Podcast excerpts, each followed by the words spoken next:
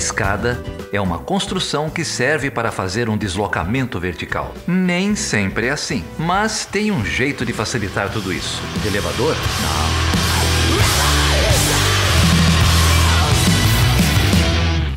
Seja bem-vindo e seja bem-vinda a mais uma edição do podcast Chutando a Escada. Meu nome é Felipe Mendonça. E eu sou Geraldo Zaran. E hoje a gente recebe quem aqui, Geraldo? Vai falar com a Carolina Pavese, professora da PUC Minas, do campus de Poços de Caldas, sobre a saída do Reino Unido da União Europeia e as eleições no Reino Unido. Se alguém quiser fazer contato com Chutando a Escada, como que faz? Você pode escrever com suas perguntas, comentários, reclamações para perguntas@chutandoaescada.com.br. E aí, Teresa May cai ou não cai? É, Trump, Teresa ou Temer? Eis a questão, hein? Eu aposto na May. Ah, May sobrevive mais uns seis meses. Temer, eu não sei. The UK has voted in its special referendum, and the majority of voters have decided to exit the EU. Now, prior to this vote, uh, all everyone speculated that staying in the EU would win by a small margin, but all of those speculations were proven false.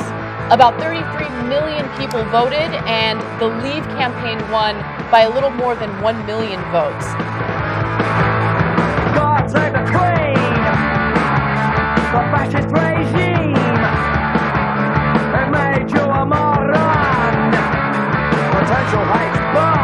I fought this campaign in the only way I know how, which is to say directly and passionately what I think and feel, head, heart, and soul. I held nothing back. I was absolutely clear about my belief that Britain is stronger, safer, and better off inside the European Union. But the British people have made a very clear decision to take a different path.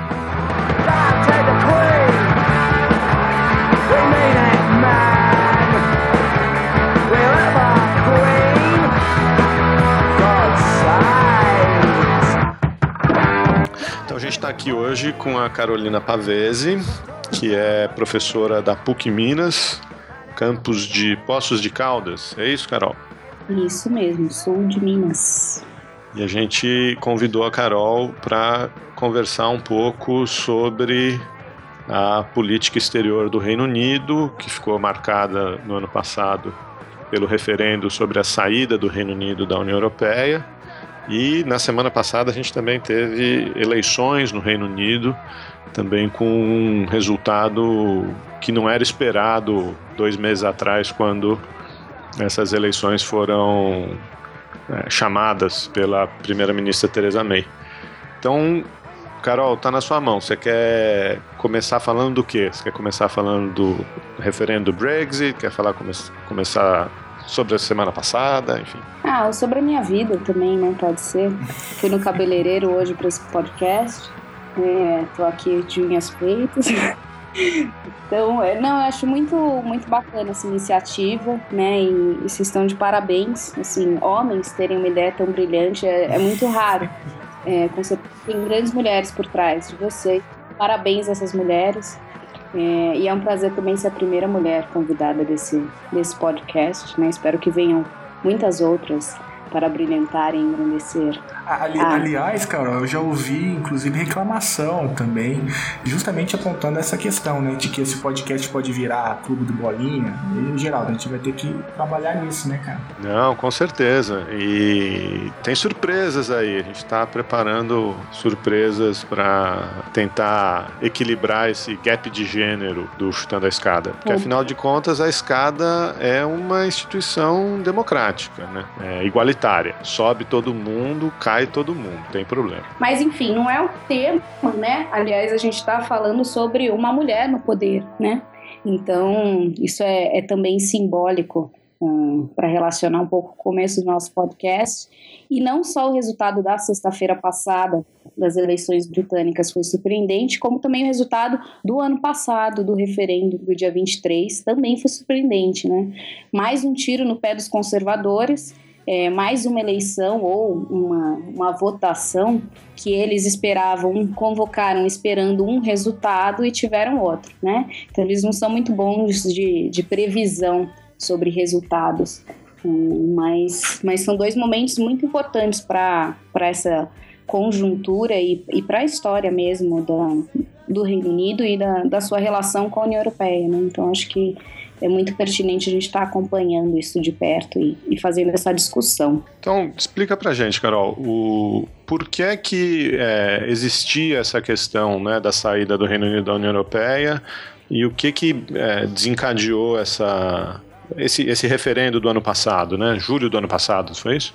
Isso, foi 23 de junho. Então foi no final do mês, vai fazer um ano agora, né? Semana que vem faz um ano do referendo. E até agora as coisas não saíram do lugar, né? As negociações não foram começadas e isso a gente tem um, prazo até dia 29 de março de 2019, então 22 meses aí para isso se concluir, né? Que é muito pouco considerando a complexidade desse processo. Bom, o que, que foi esse Brexit ou o que, que é o Brexit, né? Brexit marca o desejo da população britânica, né, num segundo referendo que é convocado pelo Reino Unido depois que ele entrou na União Europeia, e dessa vez a, a maioria da população, 52% daqueles que votaram, optaram em sair da União Europeia, terminar essa membership que vem desde 73. Olha só, 73. O processo de integração europeu começou na década de 50, né, em 51, Comunidade Europeia do Carvão e do Aço. Na época a gente tinha a França, a Alemanha liderando, e aí mais o chamado Benelux, né, Bélgica, Holanda e, e Luxemburgo, e a Itália pegando carona nessa ideia de se criar uma integração setorial para startar um processo de, de integração econômica que fosse juntando os setores estratégicos, carvão e do aço, né, na época, para as economias, atrelando. Então é interessante para quem estuda RI que é um processo de uma interdependência que ela foi projetada e deliberadamente acentuada, né,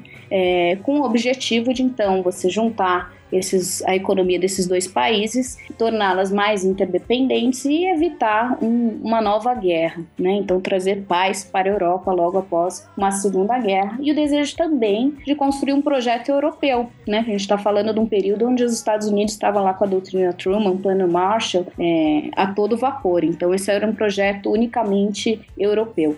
Reino Unido foi convidado para participar e não quis. E em 60 ele montou junto com um grupo de outros países, Portugal, uh, Noruega, Suíça e, mais alguns outros, ele montou uma comunidade European Free Trade Area, uma área de livre comércio da Europa. Isso é importante porque mostra que o desejo do Reino Unido em integração regional sempre foi voltado a uma agenda comercial e econômica, unicamente, né? E isso é um dos motivos que levou a essa saída que a gente viu agora no ano passado e esse processo que que está em curso. Depois, logo que o Reino Unido viu que se criou então um mercado comum, né, na sequência dessa comunidade europeia do carvão e do aço, lá em 57, tal que estava avançando, é, ele não quis ficar de fora desse mercado comum europeu e pleiteou a entrada em duas ocasiões na década de 60.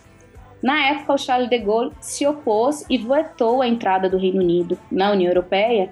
E olha que interessante, hein? o De Gaulle, supernacionalista, falava que a presença do Reino Unido na integração europeia seria um cavalo de Troia, queria minar o processo de integração e que o Reino Unido estava ali também meio para trazer um braço norte-americano na integração europeia. De Gaulle, na época, era um, né, uma figura polêmica e um louco para alguns aspectos, mas até que ele não estava tão errado assim. Isso que eu falar, né? aparentemente ele não estava tão errado assim, né? Considerando a conjuntura atual.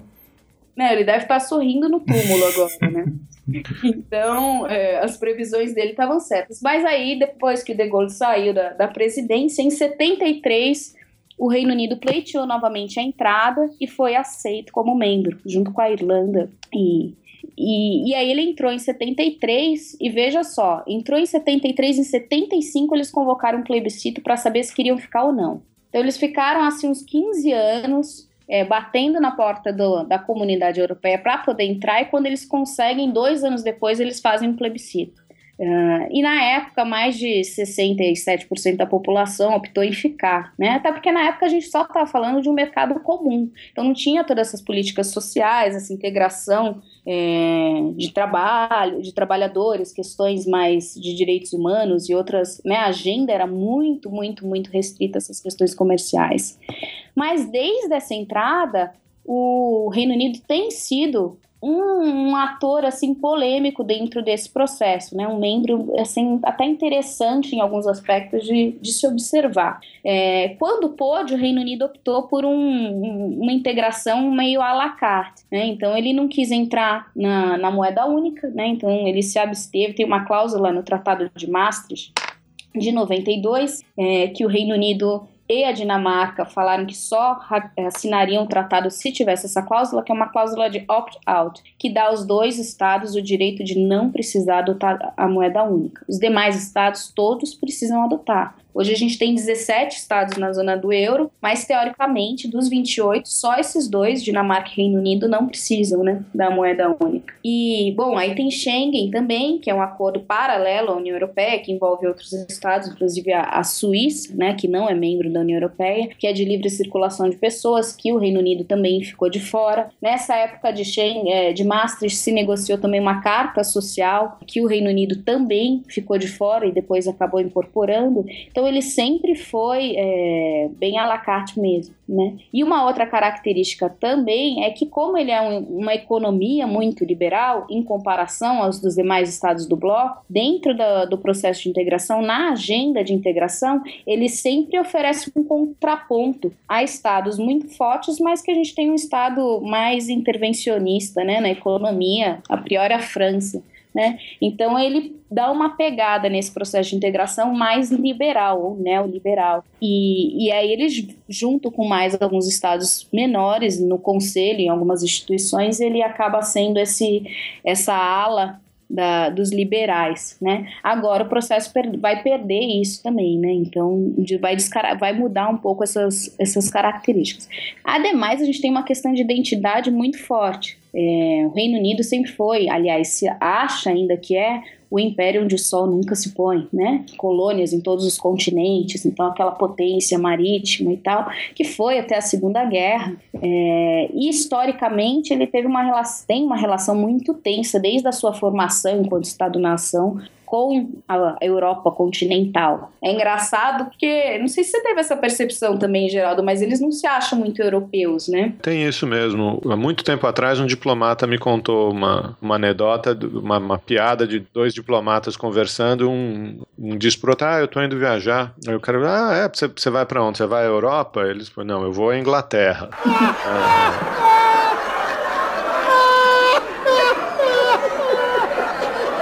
É, mas, mas tem isso mesmo, é, culturalmente, é, algum, algum distanciamento. Acho que tem uma questão dentro do, do próprio Reino Unido, né? porque as, as, grandes cidades, os grandes centros urbanos hoje em dia estão muito mais integrados com a Europa e, e com as ex-colônias britânicas do que o interior do país, né? Você que, você que morou em Londres sabe, né, cara? Londres é uma cidade super cosmopolita, né? Talvez a, a, mais cosmopolita do, do mundo, né? Que é muito diferente das áreas do interior da Inglaterra. Né? Uhum. É, tem esse contraste, é muito é, interessante como país, né? Essa, esses contrastes regionais, e não é nem tão regional. Você sai de Londres, pega um trem, assim, 15 minutos, você já está numa, numa vila, numa, numa cidade bem interiorana, bem provinciana, né, com uma população bem, assim, com outras características. E isso, isso se re, repercutiu muito no, no Brexit. É interessante que se a gente olhar quem votou a favor da saída, o perfil dos eleitores, isso fica muito claro né, nesses grandes centros urbanos bem cosmopolitas, onde as pessoas até é, vivenciam a globalização no seu dia a dia, né? Está muito mais presente. Essa questão nacionalista de Brexit não passou. A maioria das, da população do, de quem votou em Londres, em Manchester, optou em ficar na União Europeia né? Então, tanto que eles ficaram desolados assim com, com o resultado. Quem votou a favor da saída foram as populações mais, vamos falar, rurais, mas mais interioranas, de zonas mais pobres da Inglaterra e do país de Gales, né? Na Irlanda do Norte e na, na Escócia, a maioria também votou a favor das, da permanência. Isso gerou uma tensão interna, né, dentro do Reino Unido muito grande, regional, essas disparidades regionais de preferências que que estão é, repercutindo agora, né, nessa tentativa da May de, de fechar uma coalizão. Mas tem isso, né? O Brexit tem essa ideia de não se sentir europeu. Isso é muito simbólico, né? Então não tem a bandeira, não tem a, a moeda única, né?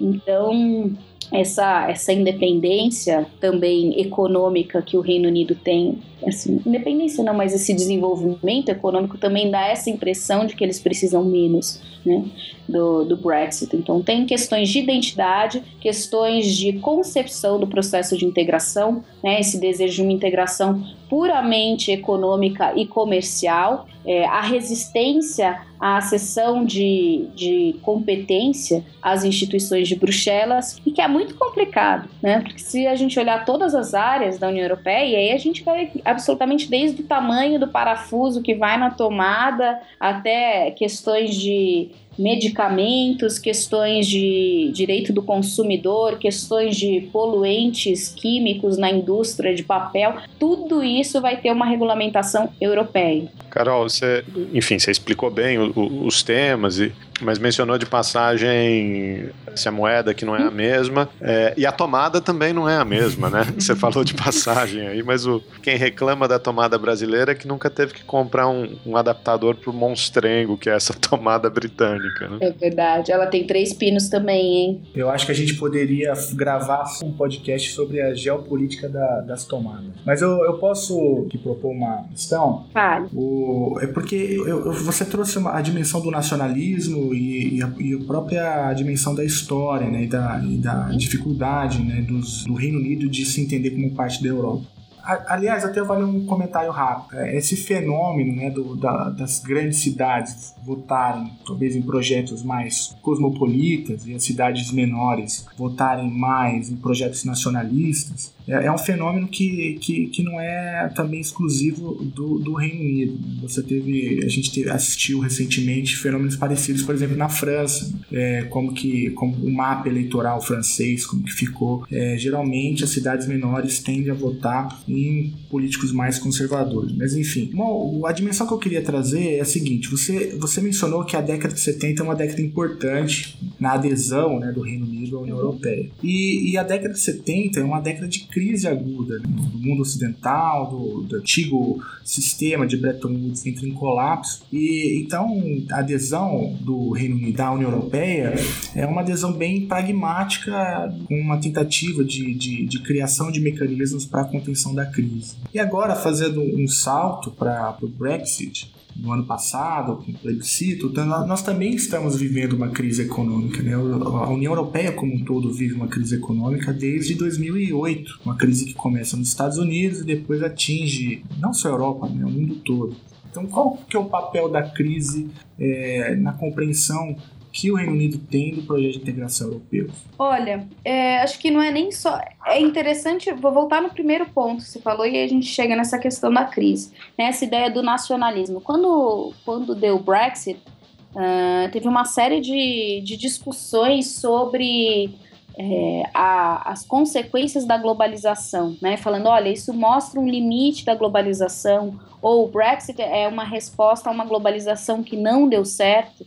É, e como você pontuou muito bem, se a gente olha nos grandes centros, não só no Reino Unido, mas essa, essa, o nacionalismo ele é mais popular em áreas que não foram tão, é, que não estão tão expostas no seu dia a dia, não que não sofreram consequências, né, mas que não estão tão expostas a essa globalização. Como o Geraldo falou, esses grandes centros, Londres é esse melting pot cultural, né, onde o que vale é o, é o seu dinheiro e não a sua descendência. Lógico que você vai ter na Inglaterra a gente ainda é muito, né, monarquia, então ainda é muito hierárquica nesse sentido.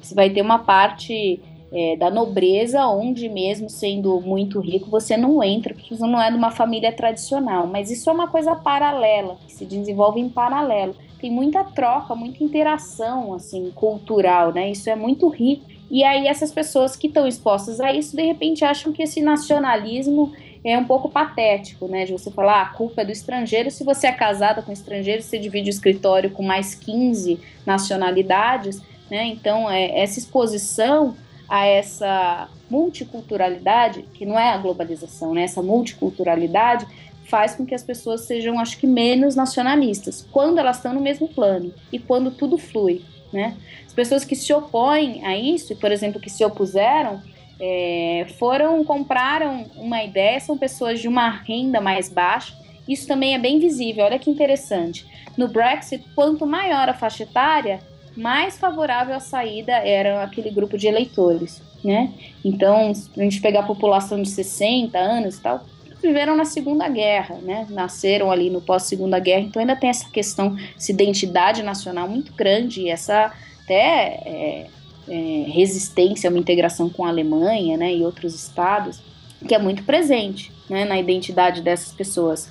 Quem tem 20 anos não, não lembra disso. E outra questão é a questão da renda. Quanto mais baixa a renda, tanto que você chega assim na classe D e E, padrão britânico, lógico, e você tem assim 75% dos eleitores a favor do Brexit. Você vai na classe A e B, esse número não chega nem a 20. Então, também isso tem essa questão, assim, quem é vítima da globalização e quem se beneficia com ela, né? E aí toma posições diferentes com essa questão do, do nacionalismo. E aí vem a questão da crise. É, as pessoas que são vítimas dessa globalização, ou não necessariamente vítimas, porque elas também fazem essa globalização, são as que mais sofrem com a crise, né? E, e, sofrendo com essa crise, a primeira tendência é muito fácil essa resposta de que a culpa está no outro e não na estrutura. Né? Você elimina o outro, você eliminou o problema. E esses discursos, eles convergem todos nessa ideia do nacionalismo e um nacionalismo bem xenófobo, é, de achar que a culpa está no imigrante, no imigrante polonês, no imigrante é, búlgaro, né, de países menores, então nunca é um migrante francês. Isso também é interessante. Então tem esse, esse componente assim por trás dessa xenofobia, né? É, o ódio ao outro pobre, né, de uma origem pobre. E, e aí essa crise acho que dá luz a, esses, a esse discurso bem apelativo e que oferece uma solução fácil para um problema bem complexo que é uma coisa que a gente vê aqui agora bastante também, né? Precisa ir muito longe, assim. E que é uma receita que nunca dá certo. Historicamente, não teve um momento da história que isso foi produtivo e que resolveu o problema, ao contrário. Mas a gente insiste nesses erros e, e acho que, que isso está é, tá por trás um pouco do, do Brexit e, e desses nacionalismos que também, né, que você falou na França, Bom, o Macron levou, mas a Le Pen né, se deu muito bem nessas eleições, né? E o discurso dela é bem pesado nesse sentido. Então.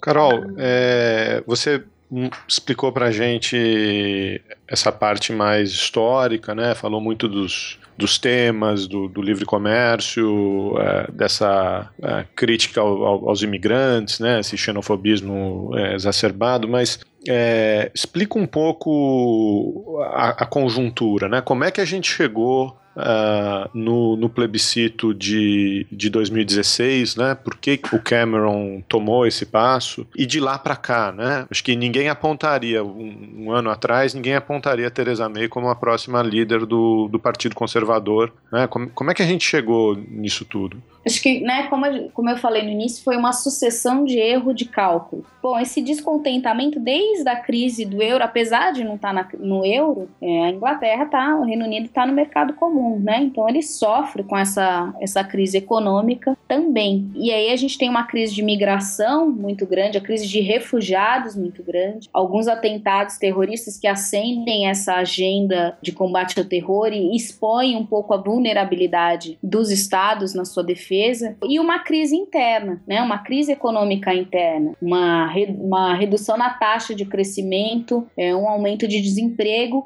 e governos do Cameron com, que vieram adotando políticas de austeridade muito fortes no Reino Unido, né, que é característico do, dos governos conservadores, uh, já no seu primeiro mandato.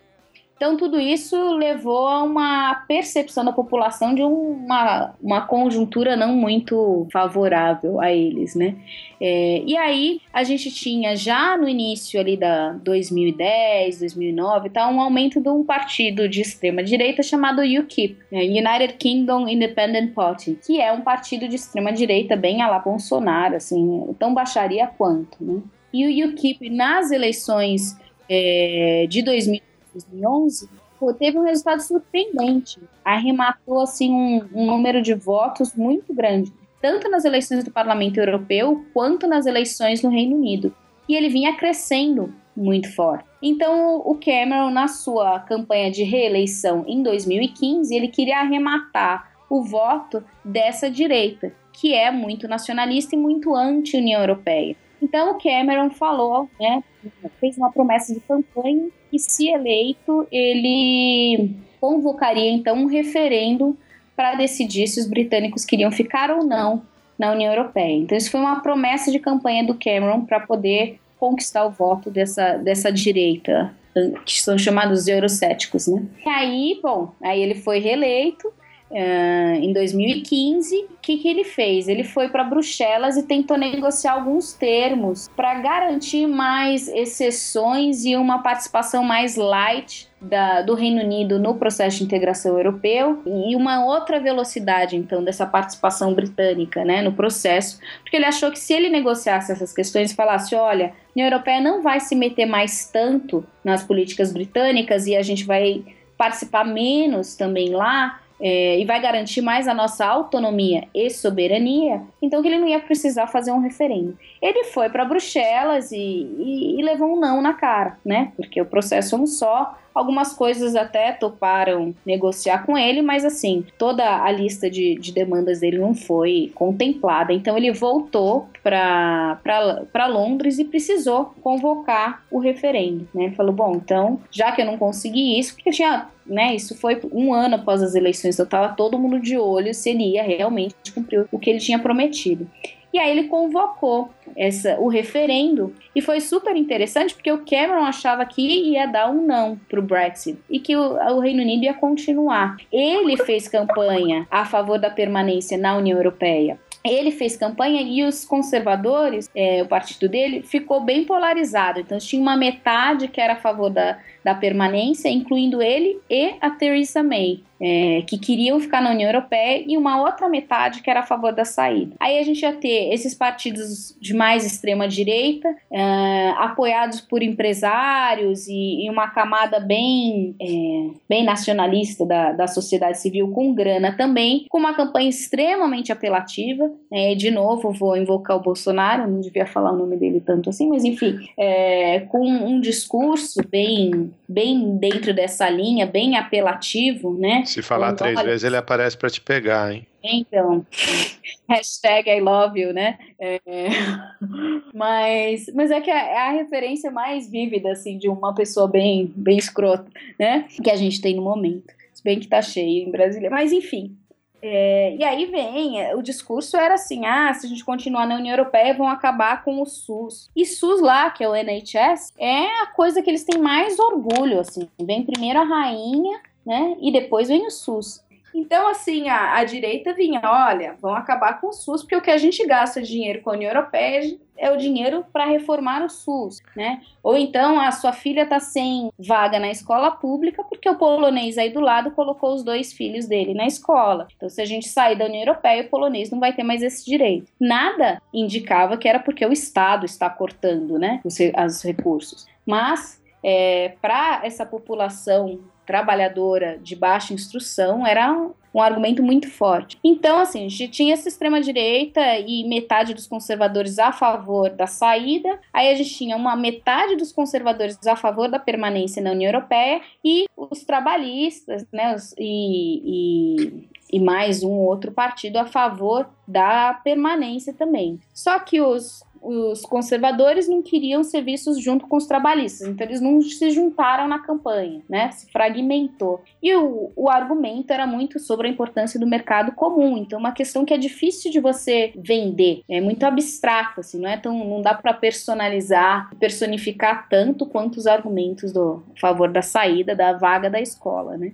É, então teve essa, essa ruptura. E as pesquisas indicavam que ia ganhar a permanência. Então teve muita gente que não compareceu às urnas porque achou que não ia precisar. E aí o resultado foi esse. Tanto que foi engraçado porque na noite do dia 23, o Nigel Farage, que é o, era né, o, o líder do, do UKIP, esse partido de extrema-direita, ele fez um discurso reconhecendo a derrota. é, do Brexit e tal, então que o Reino Unido ia ficar na União Europeia. E aí a contagem continuou madrugada dentro e de manhã o resultado foi outro. É, então pegou todo mundo literalmente de surpresa. E aí o Cameron, o que, que ele vai fazer? Ele deu esse tiro no pé com o Brexit e, como bom burguês, ele falou: Olha, tô saindo fora, não vou ficar com essa roubada na mão de conduzir esse processo. E aí ele alegou que ia ter uma ingovernabilidade, porque ele não podia ser a favor da permanência e agora ter que conduzir a saída. Então, dois dias depois, ele renunciou. E aí ele renunciou e o partido então foi definir quem ia ser o novo primeiro-ministro e indicaram a Theresa May, que também era contra o Brexit. Mas é, a Theresa May, ela foi secretária de Home Affairs, que são, como é que eu traduzo isso? Na Casa Civil, Casa Civil, uma coisa assim, né? E nos dois governos do, do Cameron, e já nessa época, ela passou uma série de políticas bem é, de controle de imigração, ainda desde lá do primeiro mandato do Cameron. Isso é importante por quê? Porque essa questão da imigração está muito presente agora e era uma a gente associa muito ao Brexit, mas era uma coisa que o Reino Unido já vinha fazendo como política lá desde a, de 2010, né? É, É. Na, crise, na crise de refugiados, eles tiveram uma, uma postura bem diferente do, dos outros países europeus, né? É. Então, assim, se ficasse, a tendência é que isso ia continuar, né? Então não é porque tá saindo que tá fechando as portas. Que isso ela já tava fazendo antes. Mas aí a May sobrou com essa batata quente e aí deu barraco geral, né, interno para decidir se o parlamento tinha que votar, se não tinha. E, Ela literalmente sobrou mesmo com a batata Sobrou. quente, né? Porque as outras lideranças do, da saída, né, do Leave, também desistiram, né? Você falou que o Cameron foi para casa, mas o- os líderes da, da saída também disseram que não, não, não iam querer assumir, não é isso? Isso, Farage renunciou depois ao UKIP, quer dizer, todo mundo abandonou o barco. E assim, na semana seguinte, começou a aparecer uma série de reportagens falando, mas a gente vai economizar tudo isso mesmo, o SUS vai ter todo esse dinheiro e tal. E aí começou a se desmistificar um a um os argumentos do Brexit é, e viu-se que, óbvio, né, que aquilo tudo era para inglês ver, né? É, então, então foi bem complicado. E aí ela sobrou com essa, essa batata quente. E o discurso dela é que é hard Brexit, né? Então ela é a favor de um hard Brexit, ela vai jogar pesado nisso. Pelo menos é isso que ela estava falando. Isso é interessante porque até hoje nenhum estado deixou a União Europeia. A gente tem 28 Estados-membros num processo que começou com seis é, e foram 10 processos de alargamento, né? Que a gente chama. Então, até hoje, esse processo só cresce, né? E agora tem a saída de um membro. E essa saída só foi possível porque em 2009 se colocou um artigo que é chamado artigo 50, que a gente vê bastante na imprensa sobre isso, e que diz que o Estado membro, se ele quiser, ele pode deixar a União Europeia, ele tem que entregar uma carta de renúncia é, ao Conselho Europeu e ele tem dois, até, no máximo, dois anos para deixar. Mas assim, É. você mencionou, e o Geraldo também, que a Teresa May meio que caiu no colo dela, né? Ah, Uhum. e e foi, foi isso um pouco que motivou a, a May a chamar essas eleições para garantir uma legitimidade maior para negociar o Brexit? Porque se, se foi esse o entendimento, bom, ele se mostrou equivocado mais uma vez, né? Foi justamente isso. Como foi uma questão muito polarizada do Brexit, por todas essas questões que a gente colocou já de perfil e tudo mais, é, internamente isso rachou.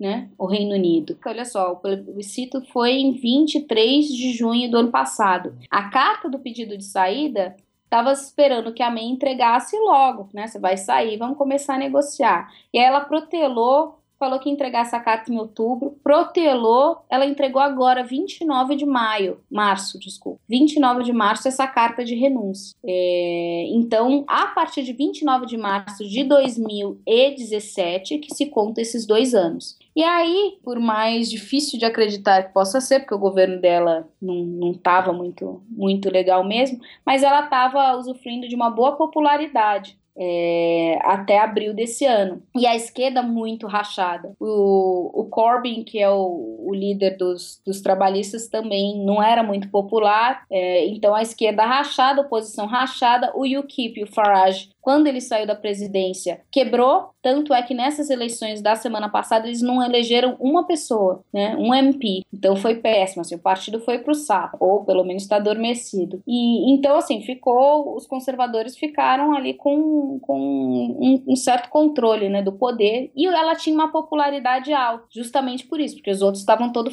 todos fragmentados. No auge dessa popularidade, com a Escócia pressionando para um plebiscito, é, com questões no, na Suprema Corte para ver se o Brexit é válido ou não e tudo mais, o que, que ela fez? Ela estava com uma margem de vitória sobre os trabalhistas de 20%, né? Então ela falou: nossa, vou ganhar essa eleição. E aí ela falou: vou convocar essa eleição para legitimar mais ainda o meu mandato para negociar o hard Brexit. Então ela convocou essas eleições em abril. Olha como é rápido lá, né? Seis semanas depois teve a eleição. Só que nessas seis semanas a campanha dela foi um fiasco. É, ela nunca foi política, né? Assim, de ser. Ela não tem uma trajetória política muito grande, ela fica mais no executivo. Ela é mais low profile, né? E ela não teve uma campanha muito, muito boa. Ela cometeu uma série de gafes. Ela tocou em questões importantes do modo errado, questões, né? Principalmente questão de, de saúde pública, questões relacionadas à educação, é, sempre numa linha muito neoliberal, do governo de muita, né, uma política de muita austeridade, que desagrada essa população que é muito beneficiada pelo Estado, é, e, ao mesmo tempo, aqueles que eram a favor da permanência na União Europeia viram isso como uma chance para dar o troco. E aí acabaram apoiando o Corbyn. Tava assim, o cara tava quase saindo da presidência do partido, tinha um monte de, de campanha para ele deixar. E ele não deixou e acabou sendo candidato e, e, deu uma reviravolta assim nessas eleições. Foi fantástico assim né no, no quesito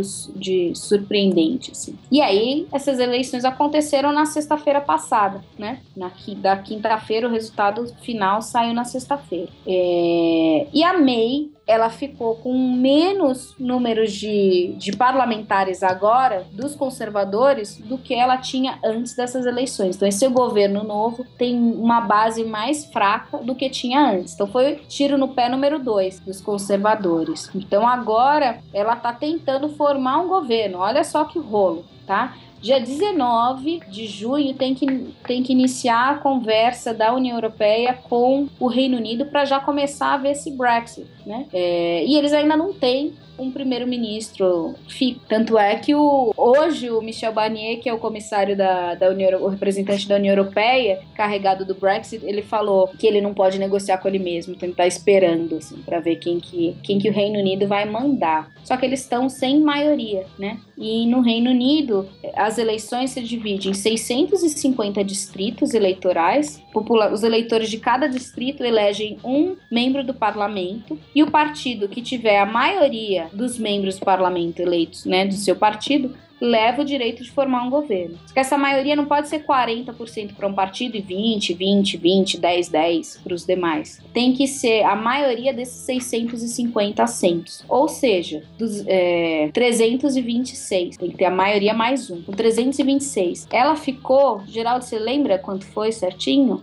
Não, a gente uhum. pode olhar aqui, mas o que eu. Foi o que 318 eu, ou 319? O que eu entendi é que ela formou governo com um partido conservador da Irlanda do Norte. É o. Ela tá é negociando. O, é, parece que já fechou, né? Com o Partido Unionista Democrático Norte-Irlandês. Que é uma é, galera que... bem, bem complicadinha, né? Super, super. E assim, a agenda deles não bate com a agenda nem mesmo do partido da May. Então eles são é, contra aborto, assim, tem uma série, né, que na Inglaterra é super legal e na Irlanda é super proibido, então tem uma série, eles são contra mudanças climáticas, porque eles acham que não tem nada a ver, então eles são contra uma agenda de mudança climática, então tem um, um contraste muito grande, assim, com, com o governo da May. Com a aliança com o Partido Unionista Democrático, ela foi para 328 cadeiras. Olha lá, É um governo super frágil, né? E aí tem que ver exatamente isso que você estava falando, né? É, como é que ela vai é, redistribuir o, o, gabinete, né? E Isso. quem vão ser as lideranças que vão tocar os temas é, mais sensíveis. Né? E tem uma pressão interna do próprio partido dela para ela renunciar, né?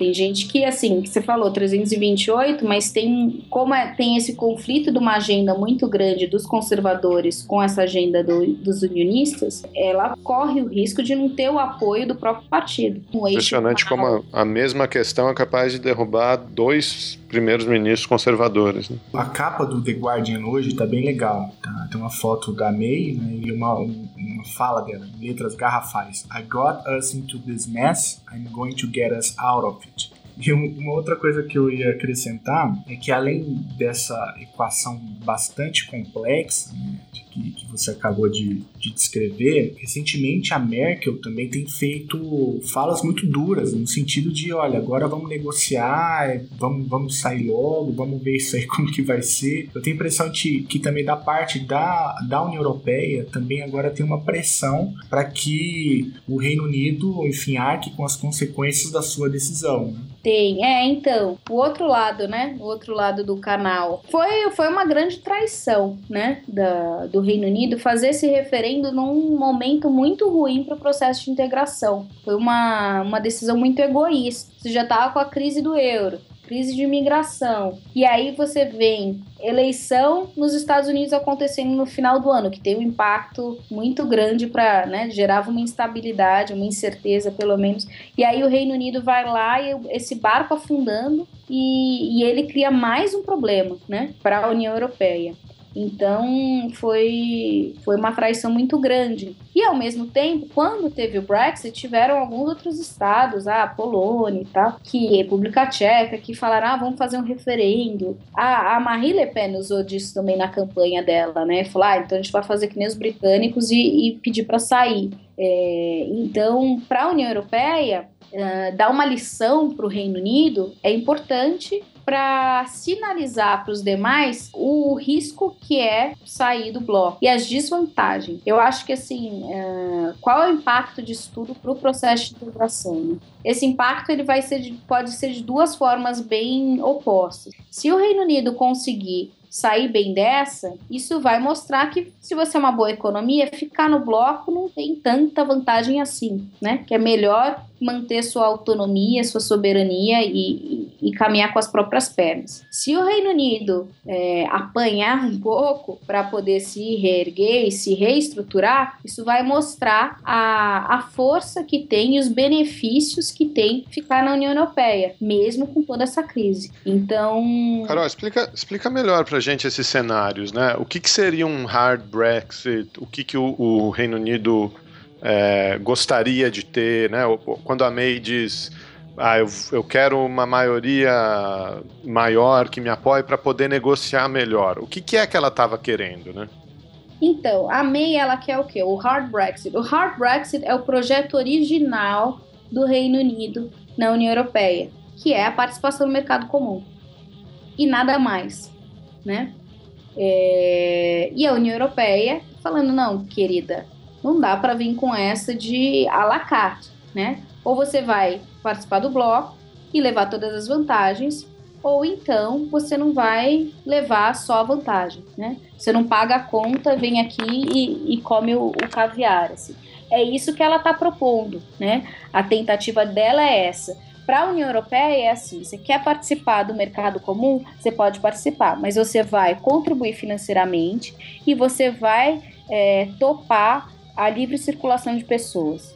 Essa agenda para a União Europeia não pode ser separada da condição dos cidadãos europeus que já vivem no Reino Unido, e a gente está falando de mais de 2 milhões é, de, de, europeus dos 27 né, que moram no Reino Unido, e de como vai ficar isso. Né? É, que agora, não sei se vocês acompanharam, mas no famoso NHS, então o SUSão deles, é, boa parte da equipe médica, esses países, em, é, esses países desenvolvidos têm uma demanda muito grande por enfermeiros e médicos, né, de fora, assim, em geral, até porque tem uma população muito velha, né. É, no Reino Unido agora, você vai pelo no NHS a maioria é de fora, né, dos médicos e enfermeiras, e o número de enfermeiras se candidatando para trabalhar no Reino Unido de fora caiu em 96%. esse ano, por causa do Brexit.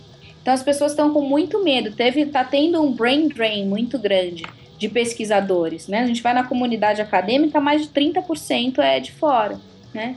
É, então, essas pessoas, como vai ficar a situação dessas pessoas que até agora receberam o tratamento de um britânico dentro do seu país, né? Porque estavam na União Europeia. É, então, a, a, agenda da União Europeia não dá para separar essas duas questões. É, e aí tem que vir um pacote completo para negociar. O hard Brexit significa querer separar, né? E querer impor mais restrições à, à, à imigração e garantir o, o pedaço do bolo do mercado comum. Então a gente vai ter esse clash muito grande. Só que a gente tem 27 de um lado, né? E um fragmentado internamente do outro. Então eu acho que o Reino Unido está sendo um pouco arrogante é, e mais um erro de cálculo. Não está analisando bem o, o, peso que, que ele tem nessas, né? A capacidade de barganha que ele tem nessas negociações. É uma visão muito míope, né? Se vocês terem uma ideia, 45% da, das exportações britânicas vão para os 27 estados. Né? Então, e vão, como é um mercado comum, sem pagar nenhum imposto de importação, né, exportação. É, saindo do mercado comum, eles vão passar a pagar impostos. Né? É, e aí? Quão caro, assim? A gente não tem nada que é produzido no Reino Unido que seja insubstituível, que você não encontre um equivalente num, num outro estado europeu, né? Então, para que, que alguém vai comprar um carro uh, inglês, uma Land Rover, e pa passar pagar 30% a mais de imposto? Agora eu estou chutando total, mas em vez de comprar um carro alemão com zero de imposto, né? É, então isso vai ter um impacto imediato assim na, na economia e é, é, engraçado que o ano passado, quando ela estava ainda achando que o Brexit ia bombar, a Theresa May fez um discurso é, e falou que ia fazer uma Global Britain. Então, que Britain was going global, né? Então, para se desvincular da, dessa perspectiva mais é, orientada ao continente europeu e ir além mar, novamente, né? A grande potência, o grande império, é, estabelecer, reforçar seus vínculos com vários outros estados para poder não depender tanto assim da Europa. Só que Eles... sobra quem? Né? Aonde? Aonde Não combinou vai? com os russos, né? Então, tem o russo, por isso que ela anda de mão dada com o Trump, né? Quando ela encontra com ele, é sempre. Mas, assim, vocês acham que os, brit... os americanos vão comprar os produtos britânicos? Não, né? E aí vai escoar para quem? São produtos de alto valor agregado. Vai voltar para o Commonwealth, né? Então, assim, ficou super limitado. Sem contar que Londres é a Wall Street de, da Europa, né? Então, o capital financeiro também agora, os, é, o setor financeiro está muito, muito, assim, angustiado em ver que desfecho vai ter, porque você está no mercado comum que tem livre circulação também de serviços financeiros, né? E aí agora você não vai mais ter. Então, como vai ficar isso? Tem várias multinacionais que não são europeias estão mudando suas sedes para Irlanda, mudando para Frankfurt, então estão optando por outros, eh, por ter suas empresas agora nos demais estados da União Europeia, porque não sabem como vai ficar essa situação. Então, para o mercado isso vai ser muito ruim também, né? Carol, se você tivesse que dar um, uma opinião, né? É, o que, que você acha que acontece? Você acha que eles vão acabar aceitando uma opção como a norueguesa, que é participar do mercado comum e de todas as outras instituições, né, livre circulação de, de mercadorias e pessoas, etc. Ou eles vão sair, vão tentar outra coisa mais radical, porque a União Europeia não vai ceder, né? Você mesmo falou. Pô, nem, nem bolão de igreja eu acerto, então. Provavelmente vai acontecer o oposto que eu falar. Festa junina, joga muito bingo, tem época de bingo. Eu acho que, que a May não vai conseguir se manter. Eu tô com esse palpite. Acho que ela vai cair porque acho que essas negociações eles vão chegar matando. Hoje, uma, hoje mesmo, né, teve um, um summit é, para discutir defesa e a, a Theresa May encontrou o Macron, encontrou a Merkel e o, o Macron na frente da Merkel falou que se o Reino Unido quiser voltar atrás, a União Europeia aceita. É, só que ele respeita a decisão soberana da população, mas que se a população quiser voltar, não tem nenhum problema. Não dá para saber muito, muito qual vai ser o, o desfecho dessa história. Mas olha só, quando fechar esse acordo, é, ele tem que ser ratificado por todos os, os, parlamentos nacionais. E, em alguns casos, tem parlamentos regionais que também têm que ratificar. São 30 parlamentos que têm que concordar com absolutamente todas as vírgulas do acordo até 29 de março de 2019. Então, esse acordo tem que ser finalizado muito antes para dar tempo de todo esse processo correr. E aí que vão entrar essas questões dos Estados-nação. Lógico que nessa agenda em Bruxelas, né, o Conselho tem todos os Estados-membros presentes, a gente já tem essas demandas nacionais ali. Mas se fizer uma concessão, sei lá, num setor comercial que para um estado não é, não é lucrativo, ele vai se opor. Né? Ou essas, essas questões de livre circulação de pessoas, dependendo do estado, ele tem mais ou menos interesse nisso, então ele vai querer. E aí você encrenca no Parlamento Nacional. E como política é política, vai ser a, a deixa de, dos parlamentos nacionais também utilizarem essa ratificação para barganhar outras questões. É um é, atoleiro, como o Felipe falou mesmo, né? Os, os, os, os britânicos vão ser reféns desses 30 parlamentos nacionais, como você está uhum. falando. Não, olha só, o Tratado de Livre Comércio entre União Europeia e Canadá, Canadá, tá? Levou 10 anos para ser concluído. Depois que ele foi concluído, ele ficou seis meses encalhado no parlamento da Wallonie, na, na Bélgica, Nossa. parlamento regional, porque eles ficaram fazendo uma série de demandas para o governo belga, porque era a chance deles, né? Quem, quem liga para o parlamento da Valonina no contexto europeu, né? É, então, assim, isso é só para dar, isso é um tratadinho de livre comércio com o Canadá, imagina o do Brexit. Né? entre os unionistas irlandeses e o parlamento de Valonia, eles estão bem servidos, né? É. A, gente, a gente pode encerrar por aqui. Fuck you, European Union, tally ho, you fucking pricks. We are the United Kingdom, you can eat our spotted dicks. That being said, we're not going to leave you. Turns out we need you nonetheless. Fuck you,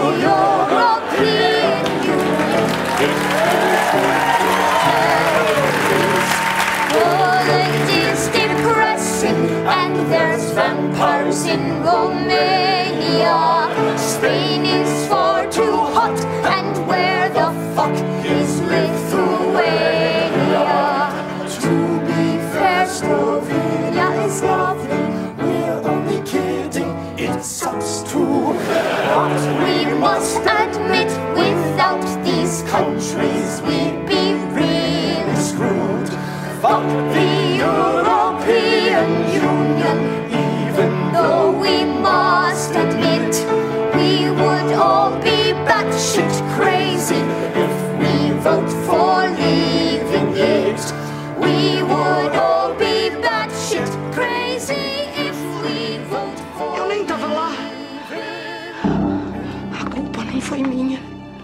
dela. Essa maldita escada que derrubou a minha amiga. A mesma escada assassina que matou o Zé Carlos, o amor da minha vida. De quem você chuta a escada, Carol? Nossa, que pergunta difícil, hein? Ainda mais de quem eu não chutaria, né? A escada. Eu chuto a escada da, da xenofobia, é, que eu acho que tem que tem crescido e do racismo, né, da intolerância, que acho que tem sido responsável por uma, uma série de, de erros históricos que não só nós estamos fazendo, mas como a gente discutiu hoje, estão por trás de, de decisões que não parecem ser tão acertadas assim. Então acho que eu, eu chutaria essa escada. Chutaria a escada do machismo, vai para chutar duas? Já que a gente começou falando das, das mulheres, é, e aí a gente passou a sessão inteira discutindo uma mulher também, né? É, mas eu chutaria a escada do, do machismo e da intolerância. Muito bem, muito bem chutado. E você, Felipe, que escada você chutaria? Ai, deixa eu, deixa eu pensar aqui então. Ah, eu vou chutar a escada do TSE, pode ser? Do Tru- Tribunal nossa, Superior por favor. Aqui que patrocinou um papelão na semana passada, presidido por nada mais nada menos do que Gilmar Mendes, um sujeito super isento, né? Mas tem um lado bom nisso, mas é que é que trouxe o, o- o judiciário para o centro da crise, né? porque é uma coisa que a gente tem falando há muito tempo, de que o judiciário é parte da crise brasileira, mas boa parte da população enxergava muito isso. Algum- Alguma uma parte importante, inclusive, da população brasileira é, entende que a solução para a crise pode estar no judiciário, que é um, um grande perigo. Né? E aí talvez o julgamento lá no TSE tenha servido para clarear um pouco mais o papel do judiciário na crise brasileira. Então eu chuto a escada do TSE. Bom, e já que o Carol respondeu e eu também, acho que é justo perguntar também pro Geraldo, né? O que, que você acha, Carol? Eu acho que ele merece 30 segundos. Vamos lá, Geraldo. Eu vou chutar a escada da gestão Dória, que fez eu tomar Brahma no Carnaval de São Paulo ao invés da Heineken. É, First World vou- Problem. o nosso querido gestor, que não é político, parece que a, os, ainda está sob investigação, né? Mas parece que houve é, preferência na escolha da licitação é, do, do Carnaval de São Paulo, um projeto que todos os critérios técnicos né, foram cumpridos ah, pelo um projeto que tinha sido encaminhado pela SRCom com a Heineken e ah, uma decisão política foi tomada para que se eh, favorecesse o projeto da Ambev. né? Então ele deve ter alguma explicação muito plausível, afinal de contas ele é um cerveja de milho. é, deve ser isso. Deve ser isso, né? Mas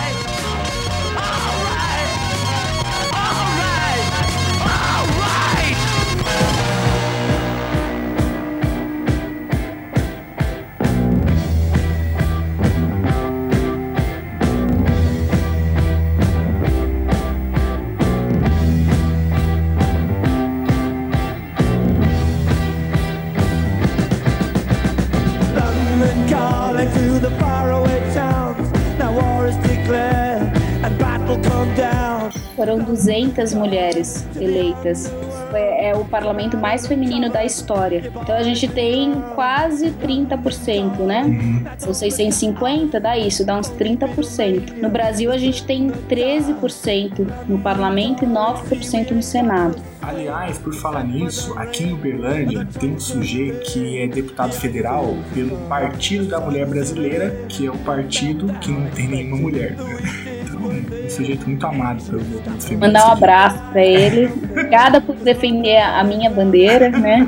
Mulheres Estamos em casa lavando a louça, agradecemos. É, é, o nome dele é Wellington Prado. Se quiser depois dar um Google, não precisa perder seu tempo. London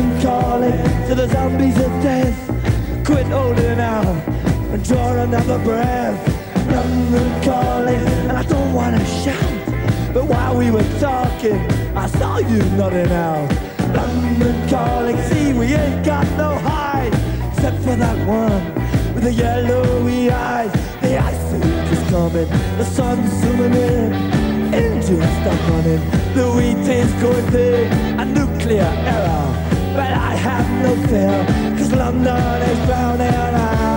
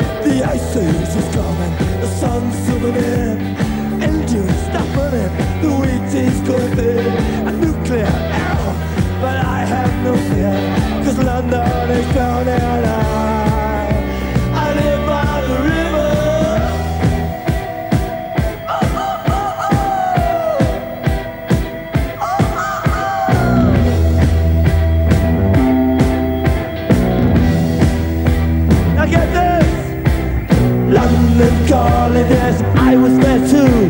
And you know what they said? Well, some of it was true. London calling at the top of the dial. And after all this, won't you give me a smile?